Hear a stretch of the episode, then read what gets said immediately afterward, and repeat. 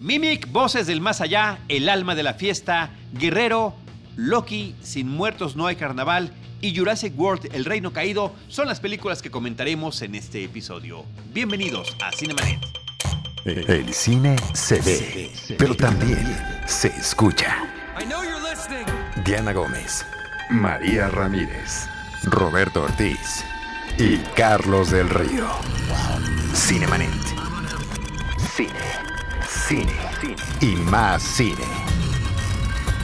Bienvenidos.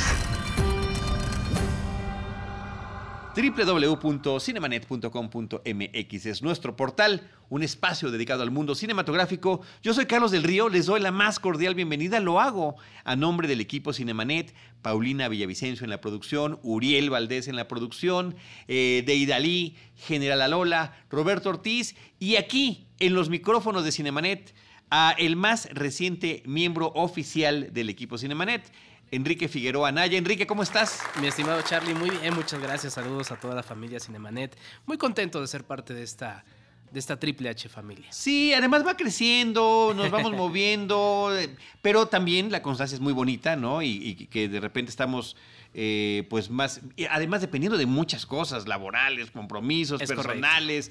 Qué bueno que podamos ser este, fichas de un equipo y de un grupo que está trabajando. Nada más para que favor. tengas una, una imagen cinematográfica para venir el día de hoy a grabar. Me quedé atrapado dos estaciones en el Metrobús. ¡Wow! De terror. Sí, de esas veces que ya sabes que voy a salir y ah, sí, sa- Sí. era la otra. Sí, no importa, no importa. Es- esos empujones son interesantísimos. Yo tengo ya mi técnica. Ajá. Este, sí. al rato la platicamos. Ok, correcto. Para, o, o algún día hacemos un especial dedicado a cómo, Y la gente cómo nos- transitar en esta Ciudad de México. Exacto, y la gente a, a través de las redes sociales que lo haga llegar también. Oye, este, hay, hay varias cosas que comentar. Vamos a hablar de esas películas que están en cartelera comercial, pero muy recientemente tuvimos una noche de Shorts México, gracias a la invitación muy generosa del Festival Shorts México, justamente de cortometrajes, que cada martes realiza esta reunión de amigos, de colegas, de cineastas, de actores, para exhibir cortometrajes, para platicar de ellos. Lo están haciendo en un lugar que se llama Comunal Condesa, en la calle de Campeche, en, esa colonia Condesa. Eh, los martes a las 9 de la noche se hace la proyección. Es un lugar que tiene mesas comunes, ¿no? Todo el mundo se sienta en las mismas mesas, se conozcan o no. Hay servicio de bebidas y de comida y eh, pues el tiempo que se dedica también a ver las películas. Este martes pasado, a- antes de la grabación de este episodio, nos tocó a nosotros eh, presentar tres películas. La Ramona estuvo el actor eh, Gerardo Taracina. Gerardo Taracena ahí eh, platicando sobre su experiencia en esta película. Nosotros elegimos también la película de Mama Tuil y la de eh, Amor, eh, Tu Prisión. Eh, son tres películas que estuvieron nominadas al premio Ariel. No ganaron, pero que sí nos parecieron muy interesantes y que queríamos compartir con los amigos, con los colegas, con el, con el público de Cinemanet que nos acompañó. Y eh, pues bueno, de parte de, del equipo de Shorts México, agradecer a su directora, Jorge Magaña, a Mónica Rojas de Relaciones Públicas que estuvo al pendiente de todo este evento, a Javier Ruiz que ese día nos atendió, nos recibió, víamos los, los temas de la proyección de las películas y demás, y de los amigos de Cinemanet que llegaron, pues muchísimas gracias a Mel que finalmente la conocimos. eh, ya teníamos trato a través de las redes sociales. Qué gusto que nos haya acompañado. Muchas gracias, Mel. Eh, Bere Bogus también estuvo allí, una querida amiga desde los tiempos del Imeri, que también eh, teníamos tiempo sin vernos y nos, nos acompañó en esta, en esta eh, exhibición. Y Anayeli Hernández. eh, con la que también amiga con la que trabajamos temas de Cinépolis Click cuando entró Roberto Ortiz y yo me reintegré a ese equipo eh, que también nos, nos ayudó mucho, nos dio un gran espaldarazo y que pues estuvo con nosotros. Y muchos otros amigos, ¿no? Que estuvieron, pero muchas gracias a todos, en, en especial a ellas. Eh, ¿tú, qué- ¿Tú qué opinaste de este tipo de... Un muy de buen eventos? encuentro. Primero, felicitaciones a la gente de Shorts México por buscar espacios alternativos para la presentación de cortometrajes, siempre tratando de sumar esta, esta presencia, eh, además llevando a actores, en este caso Gerardo, por la Ramona, y, eh, y también esta parte de, de la convivencia, creo que es muy interesante.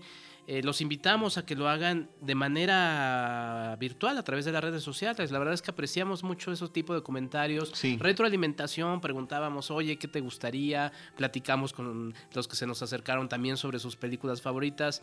Hagamos eso, creo que está padre, sigamos lo difundiendo, porque la idea sería retomar algunas de las cosas que nos platican, ¿no? Totalmente. Además, ¿sabes qué? Algo muy interesante es que nosotros estamos aquí en estos micrófonos, en Cinemanet y en los espacios donde platicamos, escribimos, comentamos porque nos gusta compartir el cine, porque el cine es una experiencia compartida y qué rico y qué sabroso cuando nos encontramos con estas almas errantes como nosotros y que, que nos ponemos a platicar de, de todo este tipo de cosas que nos súper archi recontra encantan y apasionan. Así que gracias a todos los que hicieron posible y reiterar a Shorts México por este esfuerzo constante. No nada más es el festival anual, la competencia, la selección, todo lo que están haciendo, sino que de manera constante, de manera regular, están en la, en la promoción constante de los trabajos hechos en ese formato. Así que muchísimas gracias. Bueno, vamos ahora sí, Enrique, a lo que tenemos en la cartelera comercial. Son varias películas. Eh, estamos arrancando con una película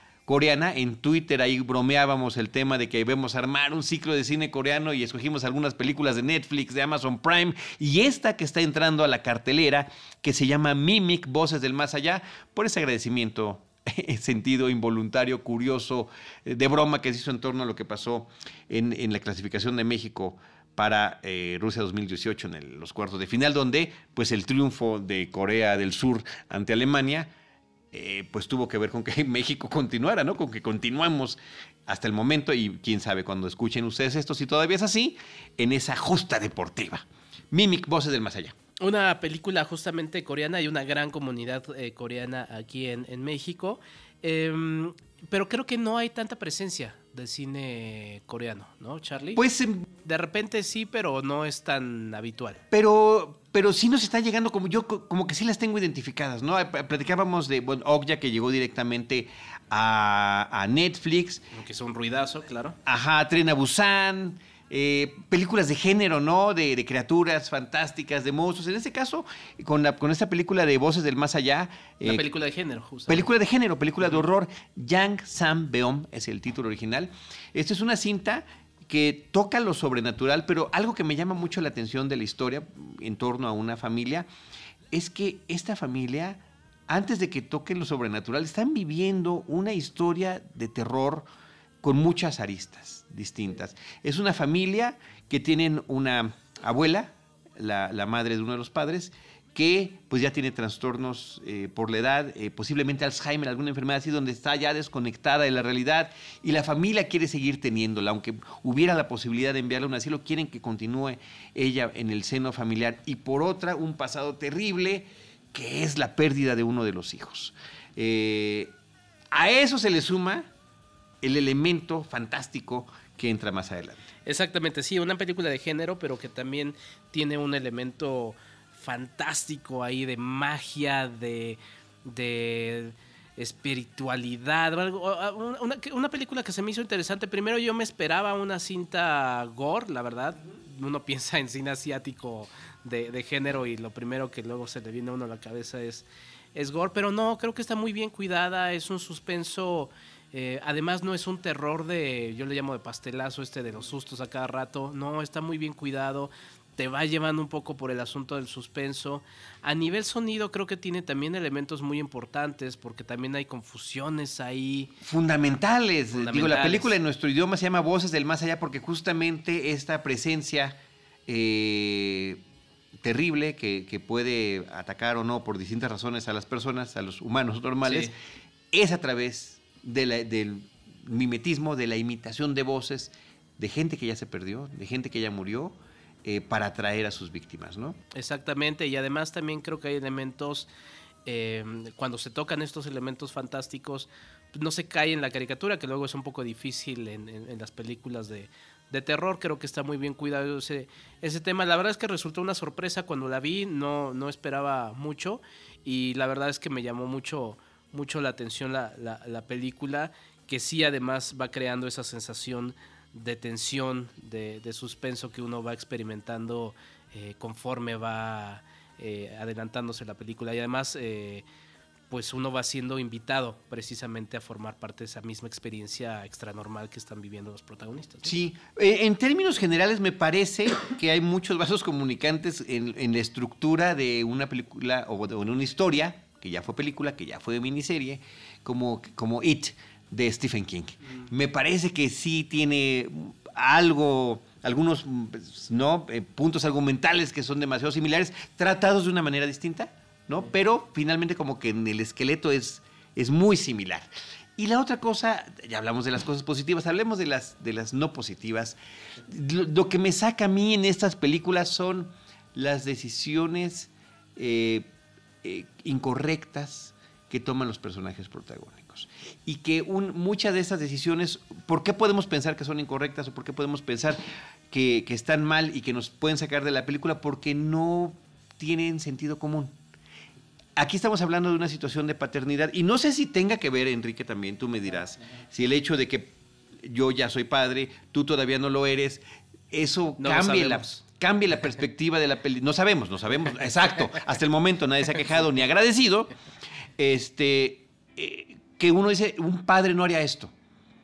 O sea, si un padre ya vivió esta situación, obviamente no haría esta, no, no daría este siguiente paso. Y eso pasa en la película varias veces y, a mí me desespera. Y de repente es como la moneda de aquella película con Christopher Reeve cuando viajaba al tiempo. No es con la que te saca, la que te saca del momento y, te, te, roba esa, e, esa inmersión que tenías ya en este mundo. Estás escuchando Cinemanet. Podría ser que a mí, la verdad es que no pasó por mi cabeza tanto ese punto. Eh, podría ser que, como dices, en un caso específico lo haga, pero eso ya sería de todas maneras un punto negativo, ¿no? Pues sí, no, no es bueno porque y cuando yo veo estas películas digo, se ve que quien lo escribió no ha, no ha pasado por la paternidad. Y, y, te voy a dar un ejemplo. Eh, de una declaración de Steven Spielberg. Una de mis películas favoritas de Steven Spielberg, también tuya, porque lo hemos platicado, es Encuentros cercanos del tercer tipo, Close Encounters of the Third Kind. Una película que acaba con el personaje de Richard Dreyfuss, que después de todo este llamado que siente por esta inteligencia extraterrestre y el contacto con la madre nodriza, que son imágenes que ya están en el imaginario colectivo, que son imágenes increíbles y sonidos también, ¿no? Eh, inolvidables. Eh, pues se trepa a la nave espacial y se va. ¿no? Y deja todo. Y deja todo, ¿no? Deja familia. Y años después, eh, el propio Steven Spielberg dijo, si yo ya hubiera sido padre cuando, cuando hice esta película, jamás se hubiera subido a la nave. Tal vez ni se hubiera acercado. O sea, eso me cambia toda la perspectiva de las cosas. Bueno, algo así pasa con esto. Y no estoy defendiendo la paternidad ni recomendándola, por más que sea una experiencia formidable y fabulosa y también aterradora, pero sí, o sea, y no quiero decir exactamente qué es lo que hacen esos personajes, pero no, no hay padre que lo hiciera si ya vivió cierta situación que está planteada en la película, ¿no? Son esos detalles que digo, chin, les faltó un poquito eh, ingenio para darle la vuelta y, y hacerlo de otra manera. Pero por lo demás, efectivamente, está interesante el tratamiento, eh, visual y, de sonido, sonoro, ¿no? Lo que hablamos de las voces y de los sonidos, el juego con los espejos, o sea, eh, creo que está padre y funciona y siempre refresca. Eh, que tengamos películas de otras latitudes que nos manden a lugares distintos y que también nos invitan, creo que como, como espectadores, y a lo mejor algunos que decir, oye, hay cosas que se pueden hacer ¿no? con creatividad y que esa historia la pudimos haber contado aquí sin ningún problema en un país como México. Sin ningún, es más, aterradoramente con, más este, bases en, realidades muy dolorosas que, vive nuestro país desafortunadamente.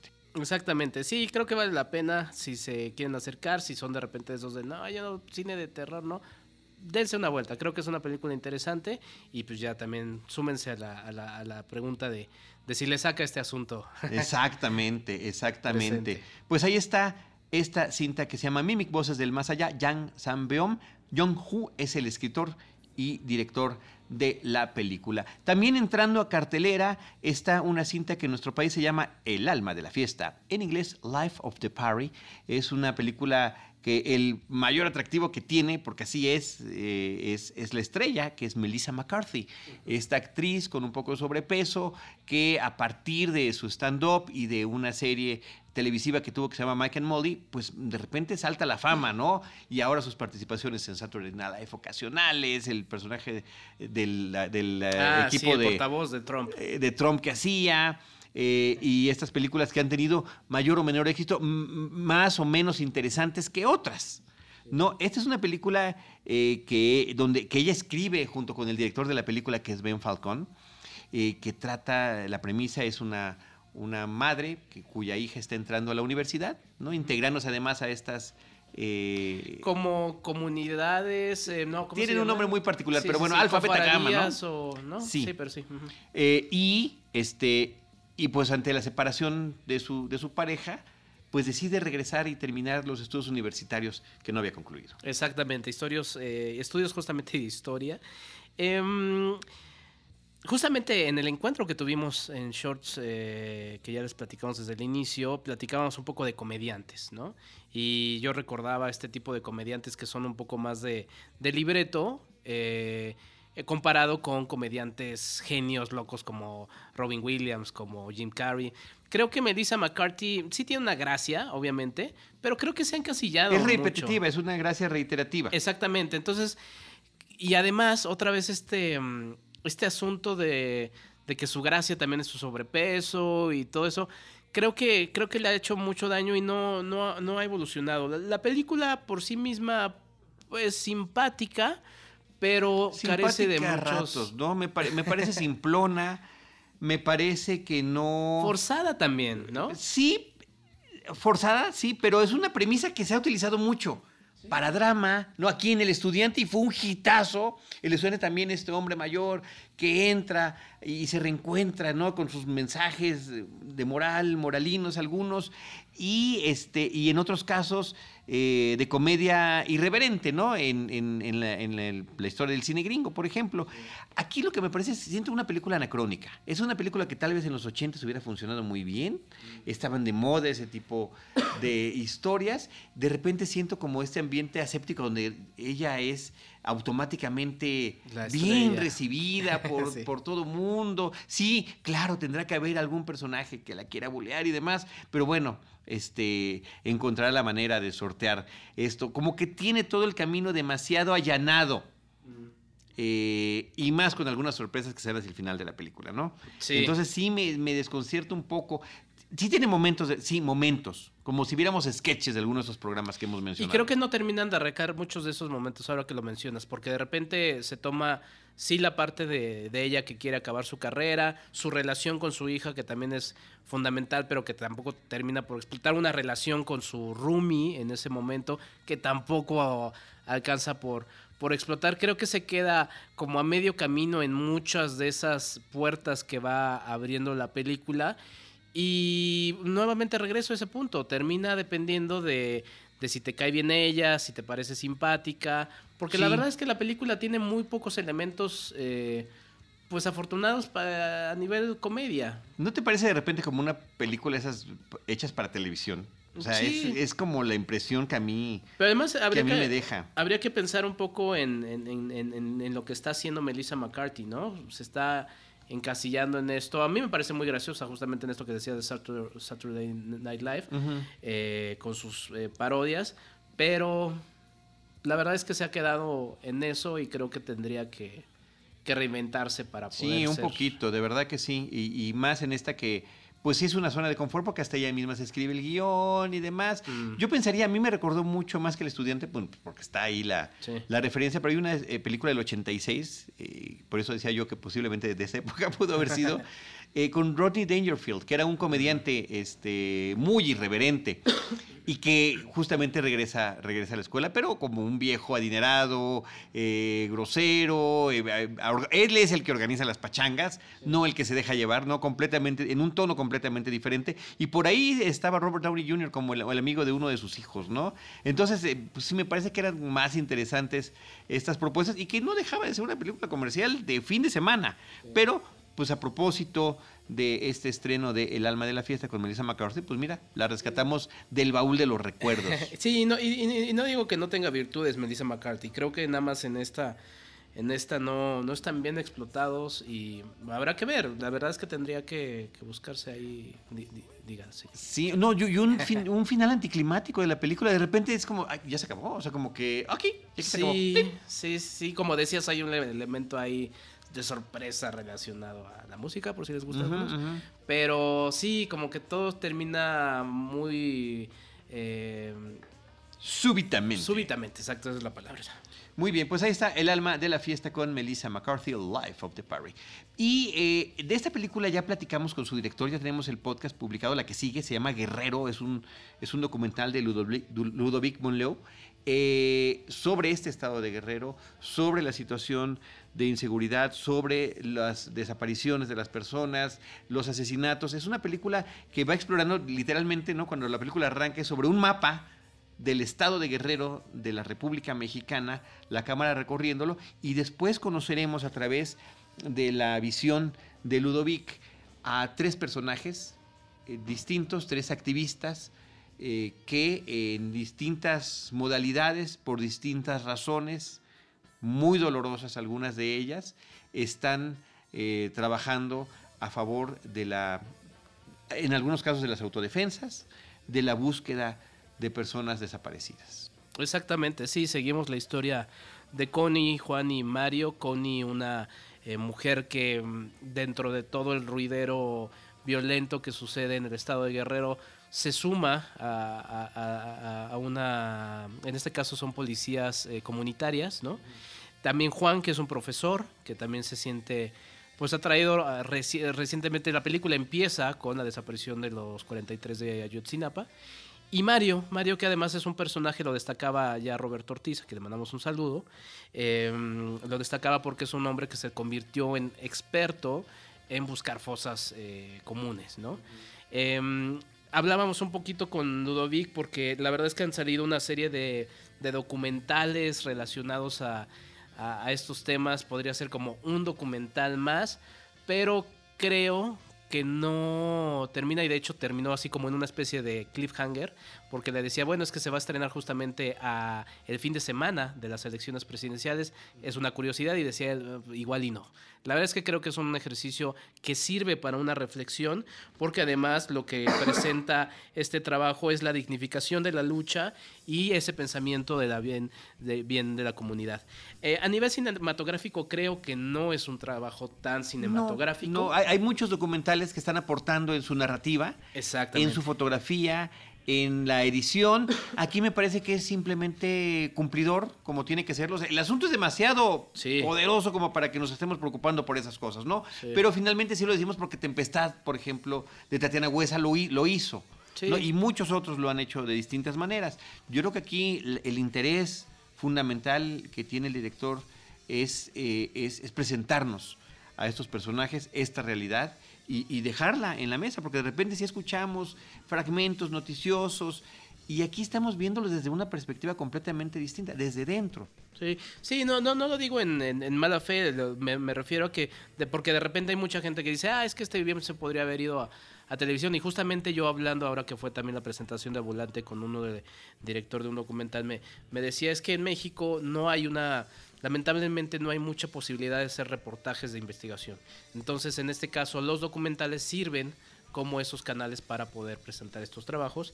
Y la verdad creo que es un trabajo muy interesante. Sí lo sumaría para una reflexión, pues no, no final, sino como continua de las cosas que vienen, porque nada más para mencionarlo, después del 1 de julio sigue el 2 de julio, ¿no? O sea, sigue habiendo país, ¿no?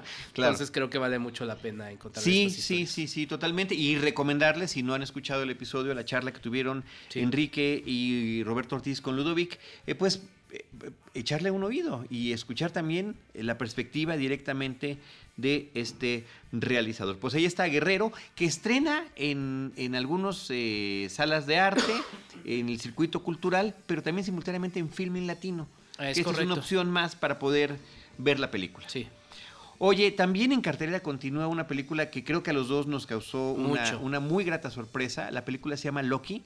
Es el último trabajo donde actúa eh, Harry Dean Stanton, que pues, ya, ya falleció y ya no, este es el legado que deja. Y me parece que es muy interesante porque al final de cuentas es una especie de, de homenaje también al actor.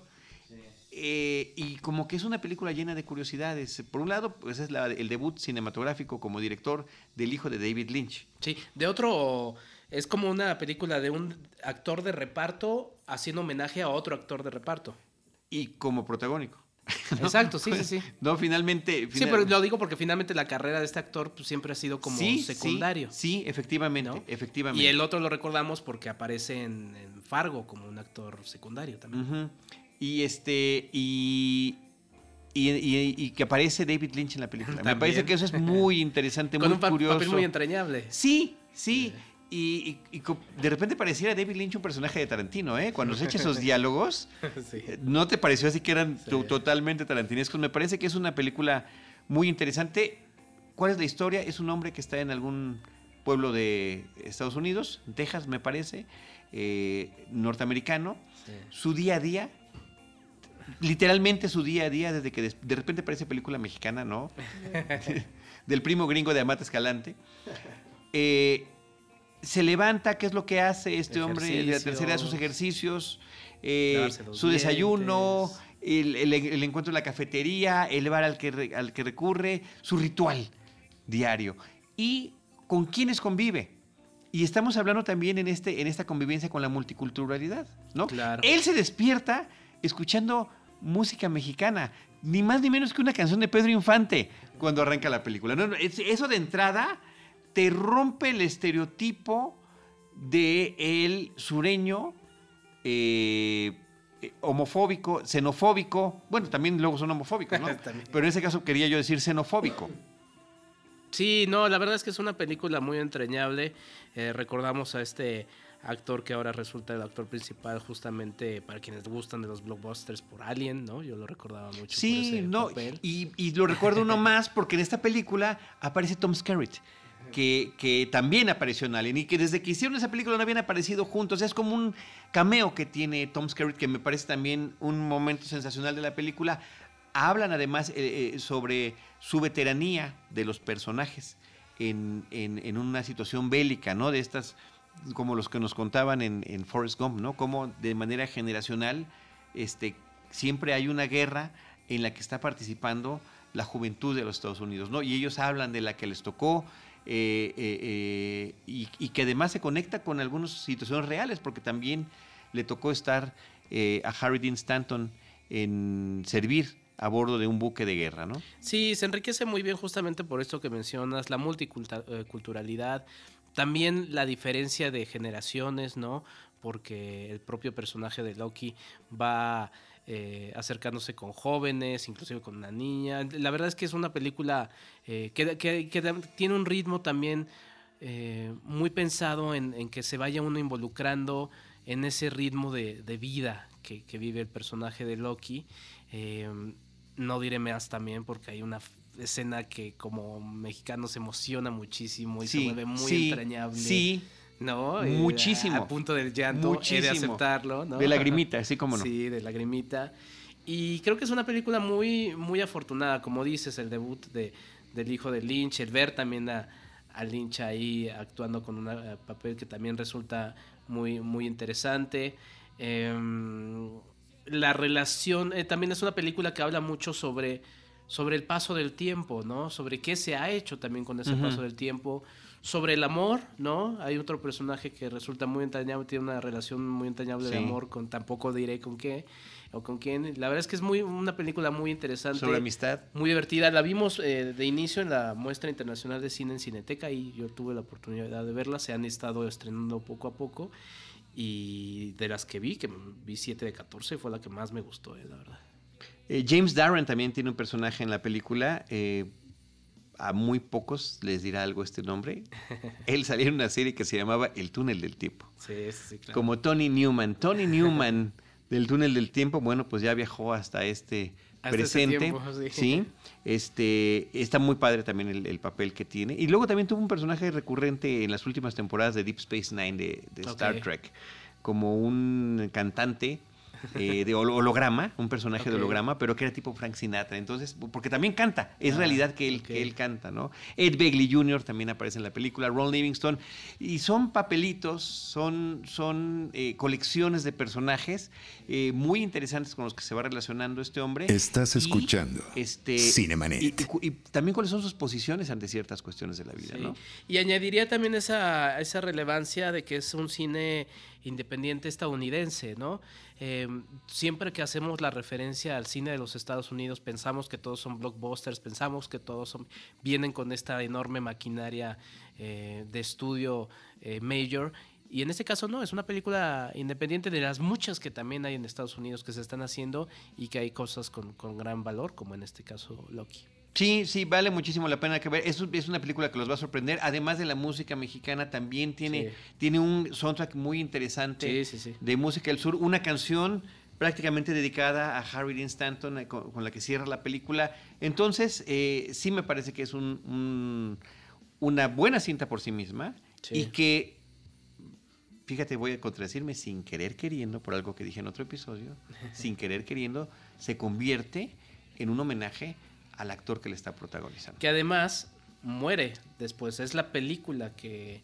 La última película que hace. Sí, su película entonces todavía la vuelve todavía más, más entrañable. Totalmente, totalmente. Y bueno, mencionar que también entre tantos personajes eh, que tuvo en la pantalla, eh, eh, Harry Dean Stanton, pues trabajó en algunas ocasiones justamente con, con, con David Lynch, ¿no? Fue actor de David Lynch en Salvaje de Corazón, Eh, también lo vimos en Twin Peaks. en Twin Peaks, en Hotel Room, en Inland Em- Empire, por ejemplo, ¿no? Pues así que bueno, pues ahí está Sí. esta cinta de Lucky. Eh, el nombre del director, creo que nada más dijimos el hijo de David Lynch, es Sí. John Carroll Lynch. Exacto. Ese es su nombre. Eh, por otra parte, también eh, cabría muy bien el comentario, Enrique, aunque un poco desfasados de tiempo, pero no lo queríamos dejar pasar. Sin muertos no hay carnaval. Si muertos no hay carnaval, la más reciente del director ecuatoriano Sebastián Cordero, que mm, además si todavía, bueno, en el momento en el que nos escuchen todavía estará, no es el tema principal, pero lo menciono porque pues, también es una curiosidad, el Mundial de Fútbol desarrollándose y la película tiene la, la particular- particularidad de que nos presenta a diversos personajes de diversos estratos sociales cuyo punto de reunión pues es un estadio de fútbol, ¿no? Los que tienen más poder en los palcos o dirigiendo eh, la presidencia del equipo y los más eh, populares pues en las, en las barras, ¿no? Es una película que nos presenta el caso de, de una bala perdida que mata a un niño y eh, está involucrado el hijo del presidente de, de un equipo de fútbol en Guayaquil, en Ecuador, y, eh, y de ahí se desatan una serie de, de- de- de situaciones. También hay otra historia paralela, que son unos, aquí los conocemos en México como aviadores, ¿no? Eh, gente que, que, que invade un terreno y que se ponen a vivir ahí. Y lo- Paracaidistas. paracaidistas, perdón. Paracaidistas. otros, perdón, sí. Sí. Eh, y lo que, lo que están esperando es negociando con un abogado que no sabemos para quién está jugando, el que se les libere pues, la, oportunidad de ya vivir legalmente ahí. Eh, una película que cuando se presentó en la primera en Cineteca Nacional, pues mucha gente decía, es que esto podría pasar aquí en México. Y, el, Sebastián Cordero dijo, bueno, es que esto po- podría pasar en cualquier parte de Latinoamérica. Eh, muy bien contada. Eh, vemos, por ejemplo, la participación también de Maya Zapata, como vemos actores mexicanos, es una coproducción mexicana, de hecho también eh, produce eh, Berta Navarro, que también, ahora que hablamos de Ayotzinapa, eh, fue productora y fue productora mucho tiempo también de Guillermo del Toro, pero bueno, recientemente junto con él hizo la de Ayotzinapa, El Paso de la Tortuga. Y eh, lo que también me parece muy afortunado es que los, los actores mexicanos que participan eh, di- di- disimulan muy bien ese acento ecuatoriano. Había en la función muchos ecuatorianos que les felicitaron justamente por ese, Ah, por qué ese padre por ese trabajo, sí. por ese trabajo. no es fácil. No, no es fácil para nada. Y la, peli- la verdad es que es una película mm, entretenida y que también nos pone ahí este en reflexión de muchos temas. Quizá hay un asunto ahí que termina eh, saltando y quizá descuadrando un poco cómo iba realizándose la película, pero creo que en términos generales vale mucho la pena. Y bueno, tú querías mencionar la, la carrera de Sebastián Cordero, es bastante interesante. Pues sí, muy interesantes. eh, eh, recordar, recordar la película Crónicas, es una película del 2004 que se estrenó en México más o menos en el 2006. Cinemanet eh, comenzaba apenas cuando, cuando se estrenó esta película y fue una de las primeras entrevistas que tuvimos con un realizador. Fue telefónica, que casi no hacemos nosotros entrevistas telefónicas, es muy raro en la historia de Cinemanet. Nos gusta la plática presencial con los directores. En esa ocasión no había otra opción. Eh, platicamos con él desde Ecuador. La película Crónicas es una coproducción entre México eh, y Ecuador eh, con actores de diferentes lugares. El, el, personaje principal es ni más ni menos interpretado que por Damián Alcázar, pero también está John Leguizamo en la película y, y, es una película tremenda, verdaderamente tremenda sobre un asesino de niños, un, pederasta en las comunidades rurales del Ecuador y qué pasa cuando creen que es tal o cual persona, ¿no? Y la investigación periodística que hay en torno a este suceso. Una película durísima eh, y, y, que viendo lo que está sucediendo en esta más reciente que, que, tú comentas, pues es, un, es de un interés evidente de Sebastián Cordero tocar estos temas que atañen a una situación social de países como México y Ecuador. Sí, y también tiene otra película que se ha vuelto como de culto entre quienes gustan de la ciencia ficción, que es Europa Report, eh, que también podría decir es de las mejores películas que he visto eh, de fan footage, ¿no? Este uh -huh. famoso género. Eh, vale mucho la pena, no diré más. De, su, de supuesto pietaje encontrado al estilo de el, La Bruja de Blair, ¿no? Que Exactamente. fue como que la que tuvo ese, sí. ese éxito brutal y rotundo y que hemos visto cosas espantosas y otras entretenidas. La, esta sí, última vale de, mucho de, la, de, la, de Shyamalan, ¿te acuerdas? De, ah, claro. Sí, sí. De las más recientes fue como lo resucitó. sí. Literalmente de entre los muertos después de que nos había entregado cosas maravillosas, después no y después sí. Muy bien, eh, ahí está Sin Muertos No Hay Carnaval de Sebastián Cordero, episodio 27, si sí. lo buscan en línea, ahí está nuestro sí, episodio. Lo pueden Crónica. encontrar en Cineteca todavía y sé que para la gente que es de fuera de Ciudad de México, porque afortunadamente no todo es Ciudad de México, eh, va a ir a circuitos este, alternativos. Por ahí. Muy bien. Eh, vamos a finalizar con los comentarios breves de Jurassic World, El Reino Caído. Esta es ya la quinta película en torno del universo fílmico de Jurassic Park. La película del 93, que pues, la verdad que 25 marcó, años ya. 25 años, justamente 25 Se años. celebraron hace una o dos semanas. De 25 años desde su estreno, una película que llama la, por muchas razones, ¿no?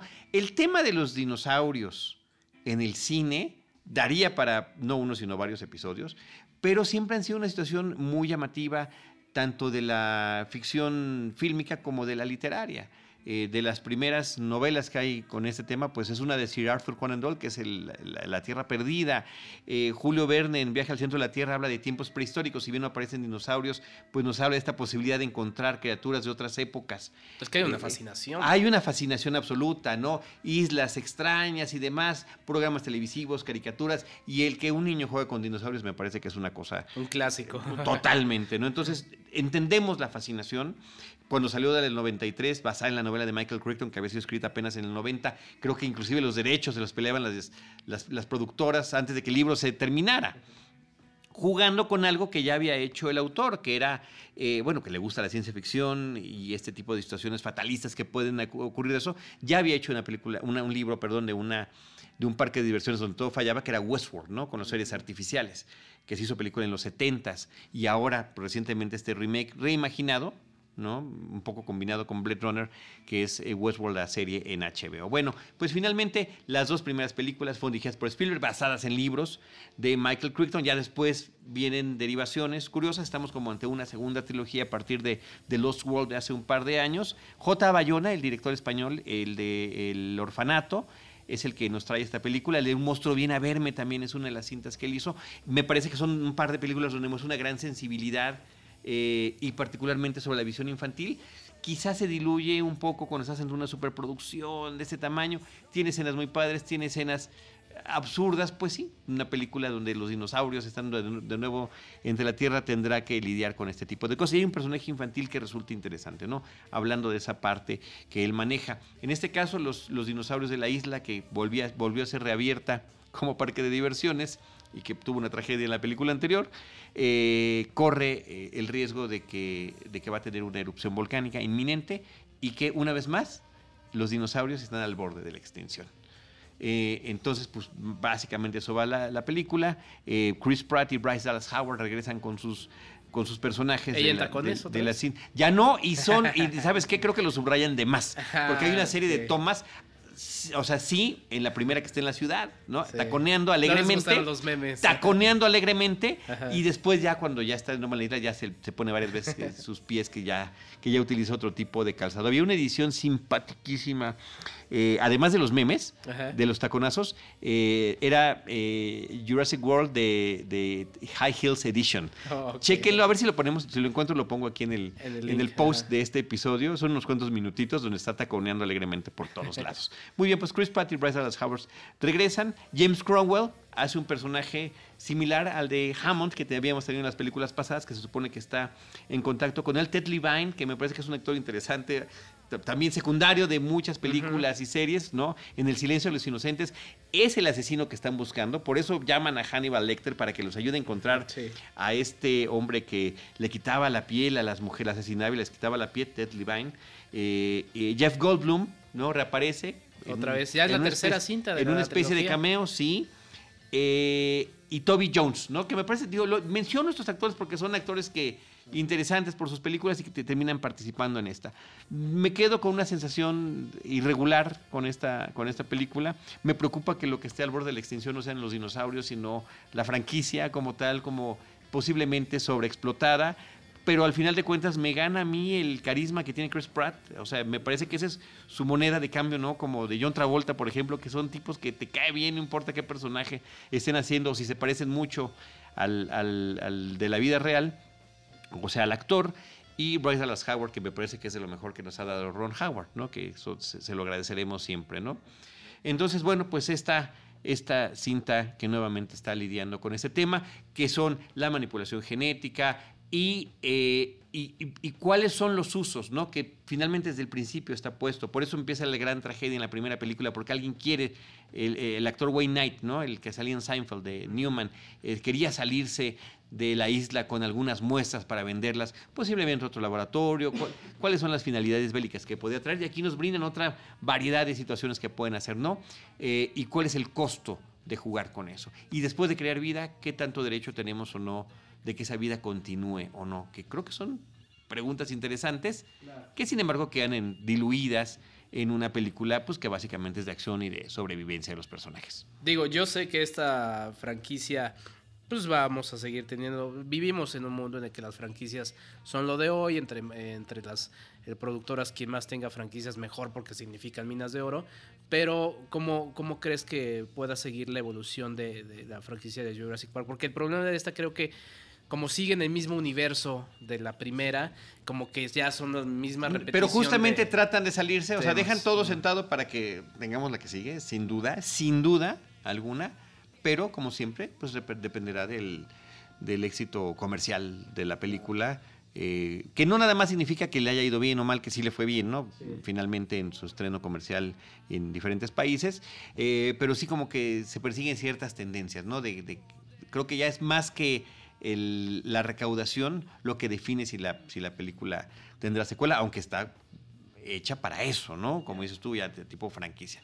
Pues ahí está. Eh, nada más voy a sumar algo. Igual te Sí. pongo, te paso un link en donde, con motivo de los 25 años, se invitó a los fanáticos de Jurassic Park a recrear escenas de la película. Entonces es un compilado en YouTube donde varios fanáticos hacen las escenas más representativas de la primera eh, y está bastante bien. Ah, qué padre.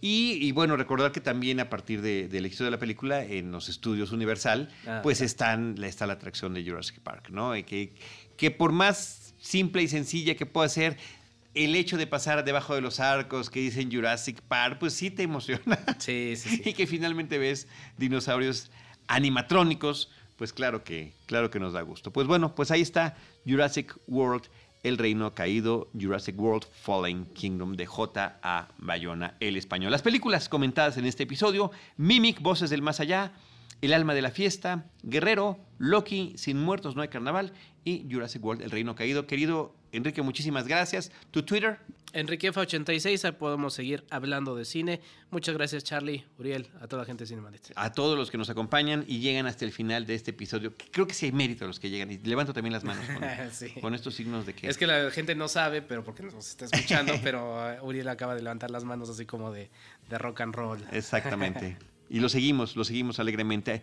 Arroba Cinemanet, Facebook, eh, arroba Cinemanet en Twitter, facebook.com diagonal Cinemanet, Cinemanet1 en Instagram y también Cinemanet1 en YouTube. En cualquiera de esos espacios nosotros les estaremos esperando con cine, cine y más cine. Esto fue Cinemanet.